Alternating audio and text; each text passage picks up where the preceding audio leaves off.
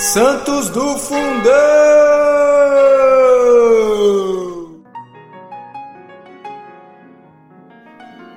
Oi! Hoje nós vamos conhecer um pouquinho sobre Santo Eliodoro, bispo e confessor. Santo Eliodoro foi bispo de Altino. Era amigo de São Jerônimo, do qual possivelmente foi colega de estudos.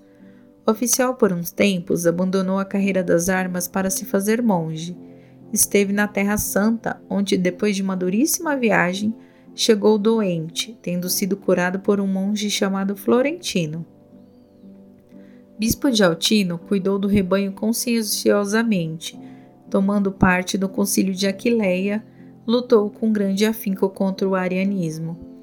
Uma vida do santo, infelizmente sem valor, situa-lhe a morte no dia 3 de julho.